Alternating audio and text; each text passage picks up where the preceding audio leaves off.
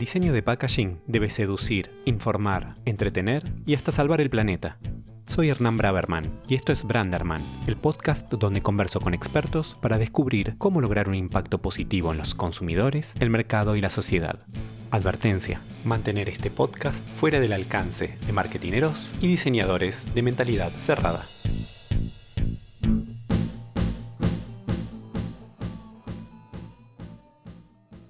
¿Cómo crear una experiencia de unboxing memorable? En este episodio me di el gusto de conversar con Evelio Matos. Evelio es un diseñador estadounidense nacido en Colombia. Es director creativo en Get Unboxed en Arizona y editor colaborador en Dieline, el blog de diseño de packaging más reconocido del mundo. Evelio se especializa en diseño estructural de envases para clientes que incluyen a marcas de lujo como Donna Karan, Carolina Herrera, Michael Kors y Tesla. Cree que el objetivo de un packaging exitoso es guiar al consumidor hacia el producto y dejar una impresión duradera a través de una experiencia de unboxing memorable. Es autor del libro Packaging y Guidelines, fruto de su amplio conocimiento de los procesos productivos y los diversos materiales de envasado. Evelio lanzó recientemente su podcast Package Design Unboxed. En este episodio tuve la oportunidad de conocer por qué las marcas deben diseñar experiencias de unboxing honestas. Pude entender qué sucede cuando los consumidores, las marcas y los diseñadores nos fusionamos. Y me contó qué preguntas debemos hacernos para diseñar un packaging sostenible. Con ustedes, Evelio Matos.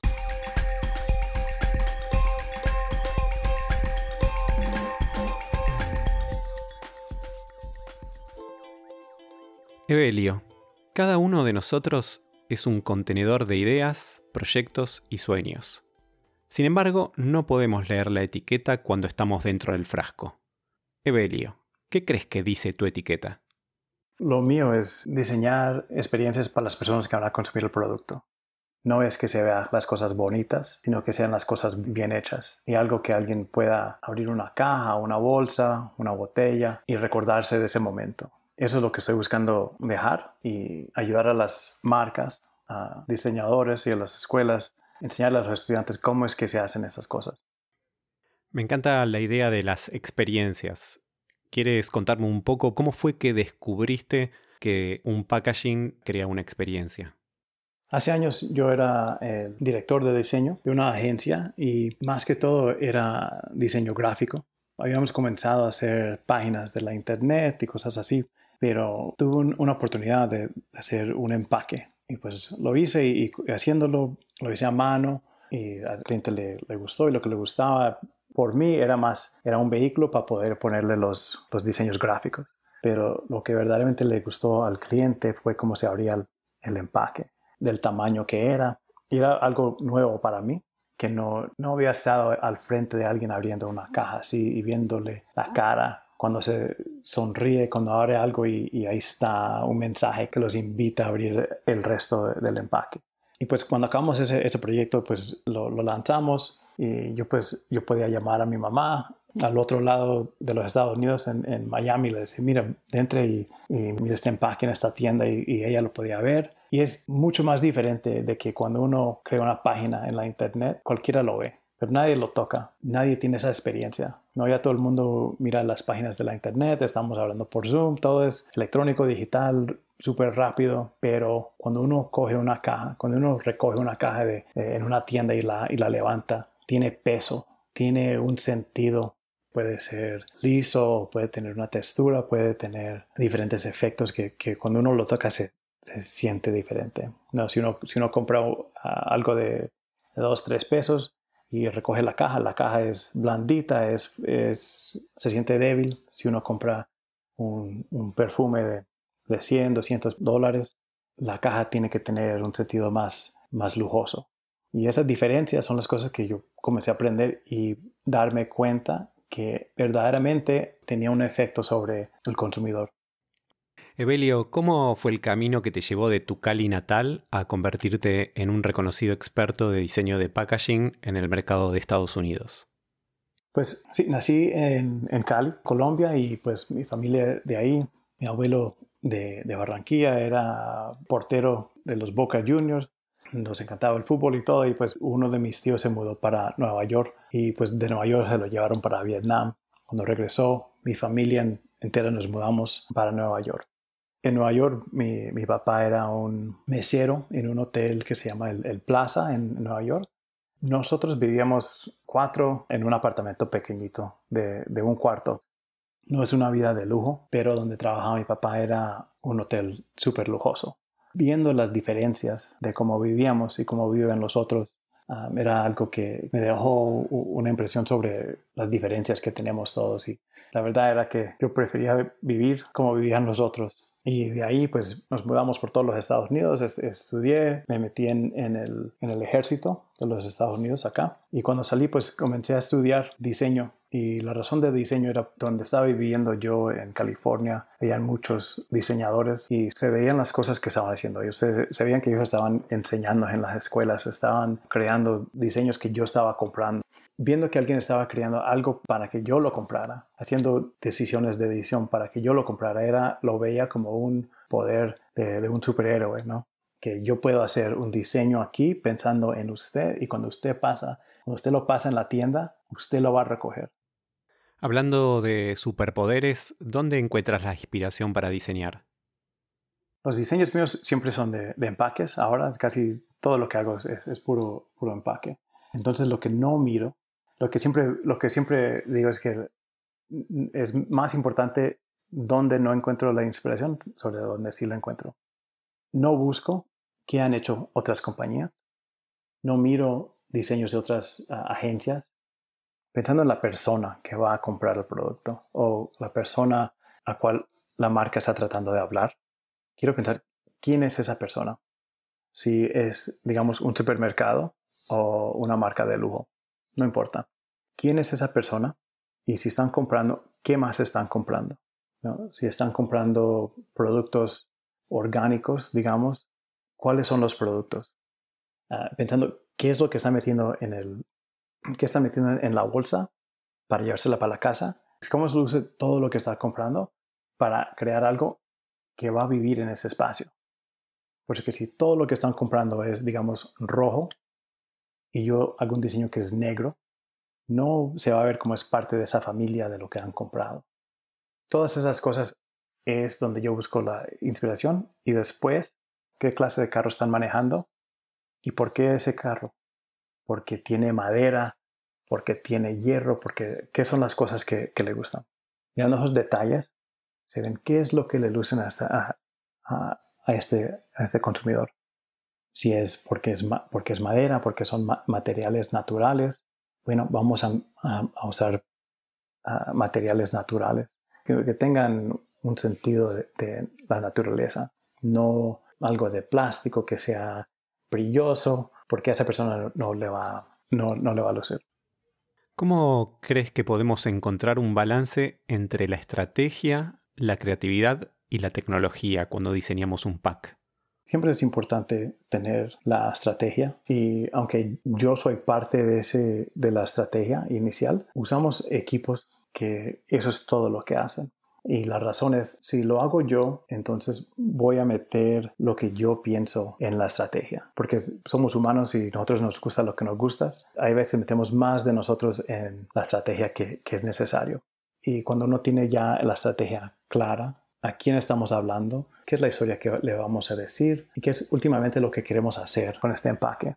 Ah, entonces en eso se, crean, ah, en inglés son los, los parameters, ¿no? los bordes de cuál es el espacio donde se puede crear algo. Y después, con la tecnología, la verdad es que la tecnología, eso viene de último, porque si uno tiene una idea de usar un material y una manera de, de fabricar el empaque, siempre hay maneras de llegar a ese punto. Pero si yo comienzo pensando en qué es la tecnología que se puede crear algo, entonces yo voy a diseñar algo especialmente para esa máquina. O si yo quiero que alguien use su teléfono para mirar el pack y abrir una página de uh, augmented reality, entonces voy a diseñar algo sobre eso. Pero lo más importante es hacer un diseño que usa la estrategia al 90% y la tecnología a los 10%. Mencionabas este desafío, ¿no? De comunicar nuestras ideas. Y yo sé que tú eres un abanderado del bocetado a mano como herramienta de diseño y de solución de problemas. ¿Por qué sigues creyendo en el sketching en tiempos donde las herramientas digitales han de alguna manera doblegado al papel y el lápiz? La, razón es porque no sé usar el software. es, es la razón. Y no lo he hecho porque para mí las ideas vienen rápido, llegan a la mente rápido.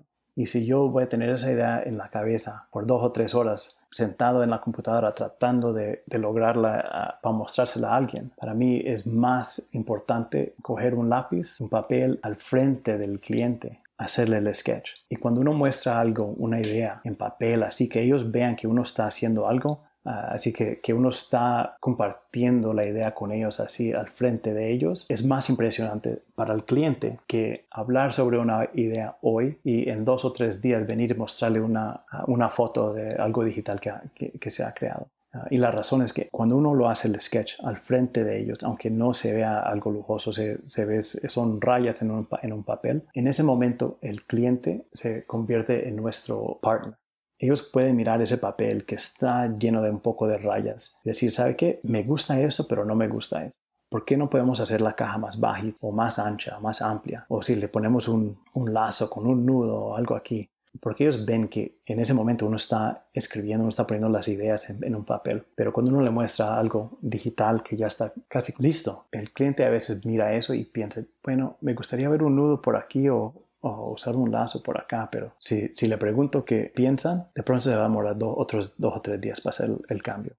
haciendo los sketches al frente del cliente, haciendo el sketch, comunicándose con dibujos, con el cliente se vuelven partners. Y la, y la razón que eso es importante es cuando llega la hora de esto es lo que hemos decidido hacia el diseño que vamos a, mostrar a, nuestros consumidores es que con, cuando uno tiene un partner, que las ideas de ellos y las ideas de nosotros están combinadas para hacer un diseño, ellos van a querer ese diseño más. Ellos van a pelear por ese diseño. Si ese diseño vale 50 centavos más que otros diseños que han visto 3D o en CAD, ellos van a pelear y van a encontrar esos 50 centavos, porque esa idea es de ellos también. Ah, y esa es la razón, que, que, para mí es más importante hacer dibujos a mano que hacerlos en la computadora. Evelio, tú eres el rey del unboxing. ¿Qué define para ti una experiencia de unboxing memorable e incluso viralizable? ¿Cuáles son sus principales ingredientes? Si me hubiera preguntado eso hace unos tres o cuatro años, era mucho más diferente de lo de hoy, porque antes era algo que llamaba el layering, entonces eran diferentes niveles en el empaque. Había la tapa del empaque o la primera parte que uno abre. Debajo de eso había la segunda parte que hay un mensaje, hay una manera que, que le habla a uno. Es un pedazo que, digamos, es un, un papel o un cartón, algo que tapa el producto. Uno levanta ese pedazo, ahí está el producto todo este romance en el, unboxing, todos esos niveles, pero eso ya no es lo que buscamos hoy. Todo eso, eso de layering es algo viejo. Para poder hacer todo ese layering se necesita más papel, más material. A veces son materiales que no son sustainable. Y ahorita es lo que estamos buscando ahora es algo que es honesto en cómo se presenta el producto decir que, que un diseño es, es, honesto es que el empaque no trata de hacer parecer el producto que sea más valoroso de lo que es. No es darle más importancia al producto, sino presentar el producto como es. Una tapa, digamos que es una caja, tiene una tapa, se levanta la tapa, inmediatamente ahí está el producto, presentado de una manera como el producto es el héroe. Por ejemplo, cuando uno abre el, empaque del iPhone, uno lo abre, se demoran menos de 6 segundos en abrir esa caja. Si uno deja que el peso del, teléfono baje la caja, cuando se abre, ahí está el teléfono, porque eso es el héroe. Casi no tiene ah, un borde alrededor del teléfono, porque no se necesita. Y el teléfono otra vez es el héroe. Cuando se levanta el teléfono, debajo de ahí se ve que hay, que hay cables, que hay otros productos, eso se saca. Ah, entonces, para hoy el unboxing es tener algo que presente el producto en una, una, manera honesta, que el material, que sea monomaterial. Si estamos haciendo algo de cartón, los inserts pueden hacer de molded fiber, se forra con papel, usar glues que sean hechos de agua, eh, no, no de plástico. Y algo que cuando uno lo toca y lo mira, se ve que es de papel. Porque hay maneras que uno puede ponerle diferentes coatings, encima de los papeles para que se vean como si tuvieran ah, una, laminación de, plástico, pero si es de papel, se tiene que ver que es de papel. Ponerle un texture que se siente cuando uno lo toca, que se siente natural. Todas esas son las cosas que son importantes hoy. para el unboxing.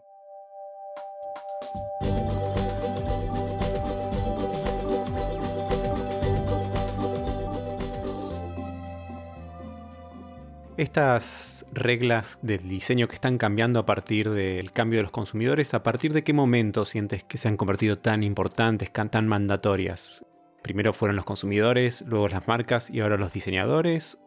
Ah, la verdad es que hoy estaba pensando yo en eso porque yo estaba haciendo una presentación y estaba mirando a los, a los fonts y cuál iba a escoger para esta presentación. Y el cliente estaba usando un font horrible, pero la razón que lo estaba usando es porque alguien en esa compañía había hecho el logo, había hecho otras presentaciones, la página en la internet, pero no son diseñadores. Entonces, la razón es porque ahora cualquiera puede ser un diseñador o pueden pensar que son diseñadores. Los consumidores están tomando fotos de su producto, poniéndola en la internet, Instagram o en Facebook o donde sea, ellos están haciendo las propagandas para las marcas. Ellos son los diseñadores de esas propagandas. Entonces, por esa misma razón, cuando decimos quién está cambiando esas reglas, los diseñadores, los consumidores o las marcas, la verdad es que todas esas tres se están convirtiendo en una.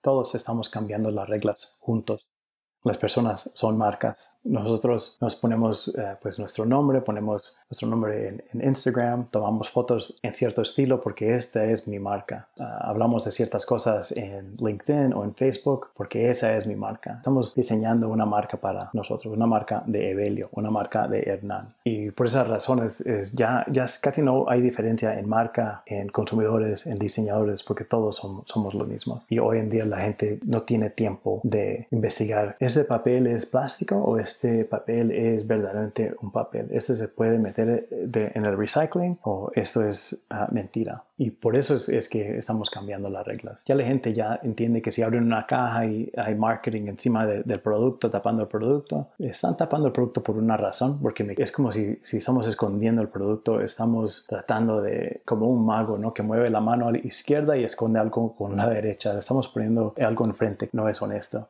Entonces ya la gente no tiene tiempo para eso. Están buscando algo simple. Si estoy comprando un reloj, quiero abrir la caja, ver mi reloj, porque eso es lo que, lo que compré. Y, por eso son las razones que están cambiando las cosas. Porque todos juntos estamos decidiendo que no tenemos tiempo y si estoy comprando una cosa, quiero comprar eso, quiero ver eso. El resto, si yo quiero ver más información, yo te puedo encontrar tu página. Puntualmente, ¿qué contribución estás haciendo para diseñar soluciones de packaging más sostenibles? Ah, ahorita pues tengo mi podcast nuevo que he puesto, el, Package Design Unboxed, y en ese estoy hablando con diferentes personas alrededor del mundo sobre qué materiales verdaderamente son sustainable. ¿Qué es lo que pasa cuando yo meto, cuando yo compro un, producto, cojo esa caja y la meto en el recycling? ¿Para dónde va? Y no nomás para dónde va, pero cómo se separa. Y después de que se separa, ¿qué pasa con eso? ¿Quién compra ese producto? Porque yo creo que muchas decisiones se están haciendo porque la compañía que vende un papel que dicen que es sostenible me está haciendo marketing a mí y yo comienzo a creer el marketing. Verdaderamente preguntar a las compañías que hacen el recycling, ¿ustedes pueden hacer algo con ese papel? Y si yo estoy vendiendo un producto en California, pero también se vende en Nueva York, las compañías de recycling en California sí pueden recibir ese papel pero las que lo reciben en Nueva York no pueden hacer algo con ese papel.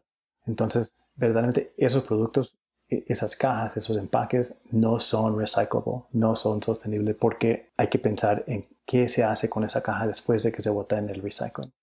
Entonces estoy estudiando mucho, estoy hablando con muchas diferentes personas y estoy haciendo mi, mi propio investigaciones cuando hago decisiones sobre materiales y muchas veces es difícil cuando hablamos con clientes y le decimos, mire, este material que está usando usted no es bueno por estas razones. Para los clientes es difícil porque ellos han hablado con las compañías que venden ese papel y esas compañías los han convencido que ese papel es bueno. No hay que tener esa pelea, sino hay que educar al cliente. Y a veces eso se demora porque en educar al cliente a veces es decirle que están equivocados ah, y nadie le gusta oír eso.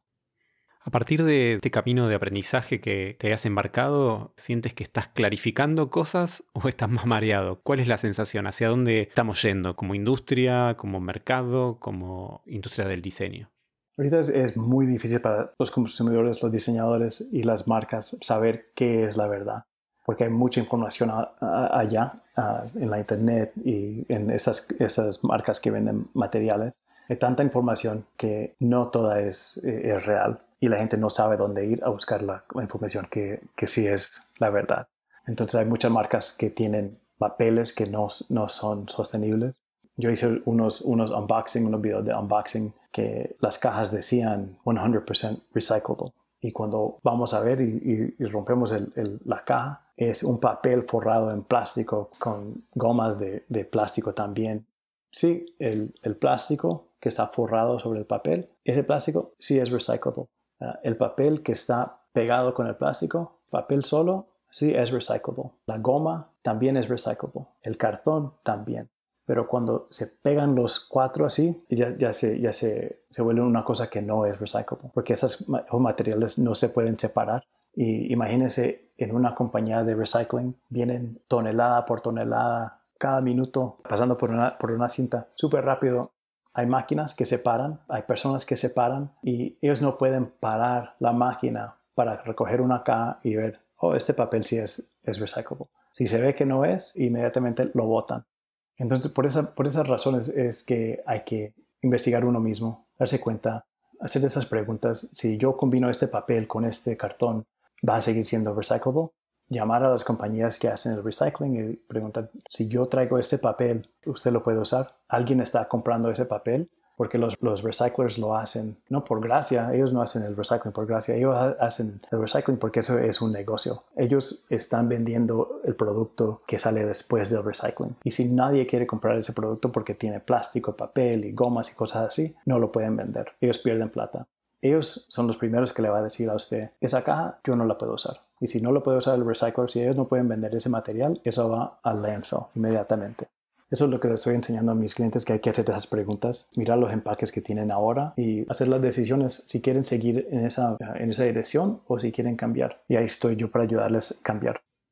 ¿Crees que el diseño puede colaborar a salvar el planeta? hay un, un diseñador que siempre me ha gustado mucho, que se llama David Carson. Y David Carson dice que el diseño puede salvar el planeta después de que rock and roll salve el planeta. Todos podemos hacer una parte pequeña, pero el diseño solo no puede salvar el planeta. Pero todos queremos creer que sí. Yo soy uno de esos que quiere creer que sí. ¿Crees que los diseñadores latinos pueden aportar una nueva mirada al mundo del packaging? En los Estados Unidos estamos luchando para parar de usar el plástico, porque aquí se usa el plástico para todo. Cajas de, del iPhone, como digo, lo que sea que uno compre viene forrado en plástico. Aunque sea papel, le forran en plástico porque eso es lo que están acostumbrados y eso es lo que estamos tratando de cambiar. Imagino que en Latinoamérica podemos cambiar y parar de usar el plástico más rápido que en los Estados Unidos. Yo creo que en ese sentido, en Latinoamérica estamos acostumbrados a no usar el plástico así como se usa aquí. Entonces es una buena oportunidad de, de comenzar en a mirar todo el packaging y ver a dónde se puede reducir el plástico o usar el plástico en maneras más inteligentes. Y, la otra cosa es que pues con el petróleo tan barato que está ahora, plástico también es súper barato. Lo que me da miedo es que por esas razones gente va a usar más plástico porque ahorita está más barato. Pero lo que pasa con eso es que cuando ese plástico llega al recycling, ellos no pueden vender el plástico porque no vale nada todo eso, aunque sea recyclable, ellos no lo pueden vender. Entonces eso va para el landfill. El papel siempre se necesita, el papel siempre se puede hacer el recycling, siempre hay maneras de usar el papel. Plásticos no siempre. ¿Qué consejo debería recordar todo diseñador y marketinero al diseñar un packaging y qué consejo debería ignorar? Yo digo que tienen que pensar en el consumidor siempre, pensar cómo se va a usar el packaging, no nomás el consumidor o la tienda, pero todos pensando a dónde van a construir este packaging, cómo lo van a armar, pensando en esa persona que lo va a armar o en la máquina que lo va a armar, cómo se puede construir para que sea más fácil, para que ellos lo armen. Después de ahí, cuando ese packaging ya está armado, ese va a otro lugar donde cogen el producto y lo meten adentro de la caja cómo se puede construir el diseño para que sea más simple para que metan el producto en la caja. Y después de ahí empacan en la caja, la meten en un, en un cartón grande, lo ponen en una pallet ah, lo meten en un container grande y lo mandan por, por el océano. ¿no? ¿Cómo podemos construir esa caja para que sea el tamaño que necesita ser, para que quepan en el pallet, no cuelguen sobre el pallet, no queden muy más pequeña que el pallet, tienen que quedar a medida para poder llenar un container entero y no mandar, no enviar aire por, por el océano o por, por avión y después cuando ya llegue, cómo se desempaca el container, cómo se desempacan los cartones, pensando en cada persona que toca esa caja y eso es el trabajo del diseñador de, empaques, porque cada vez que alguien tiene que entrenar en una nueva manera para abrir la caja, sacar la caja, empacar el producto, eso vale plata. Y si uno puede pensar en toda la cadena del, supply, se puede ahorrar la plata. Y si yo puedo ahorrarle 10 centavos de cuando se construye a cuando llega a la mano del consumidor, yo puedo tomar esos 10 centavos y metérselos otra vez a la caja. Materiales mejores, materiales sostenibles, entonces, e, eso es el pensamiento que yo creo que es importante, es no nomás en la caja y cómo se va a ver el empaque, cómo se va a ver cuando alguien lo recibe o cuando está en la internet o cuando está en la tienda, sino pensar en todas las maneras que se toca el, el empaque. Lo más importante que diseñadores se olviden sobre las reglas es que no me crean a mí, sino que van y traten lo más que puedan diferentes cosas, hablen con diferentes personas, hablen con, los, con las fábricas que están armando las cajas, habla con el tipo que está armando las cajas y vea cómo es que lo hacen ellos, qué es lo que ellos piensan. Ellos tienen tanta experiencia haciendo diferentes cosas, si es alguien que está haciendo el, el printing o el hot stamping, el foil, lo que sea. Todos tienen tanta experiencia que uno nunca va a saber lo que saben ellos si uno no va y tiene una conversación con ellos. Evelio, ¿cuál es tu próxima aventura? Pues ahorita estoy en este, el podcast. Me estoy enamorando de hacer, podcast. Es una cosa muy chévere. Conociendo diferentes diseñadores de todo el mundo, aprendiendo, aprendiendo cosas de ellos. Poder usar ese podcast para educar diseñadores de, de todo el mundo también. Siempre digo que construir una marca es como un viaje que comienza por definir quiénes somos y dónde estamos y preguntarnos a dónde queremos ir y la verdad que te súper agradezco habernos hecho partícipe de este viaje por estos minutos, así que muchas gracias. Muchas gracias a usted. Espero que hayas disfrutado tanto como yo esta conversación. Podés chequear las notas del episodio para ver todos los links relevantes. Te invito también a seguirme a través de la cuenta de Instagram y mi website branderman.design. Suscríbete al podcast en tu app favorita para no perderte el próximo episodio de Branderman, el podcast en el que te propongo descubrir cómo lograr a través del diseño de packaging un impacto positivo en los consumidores, el mercado y la sociedad.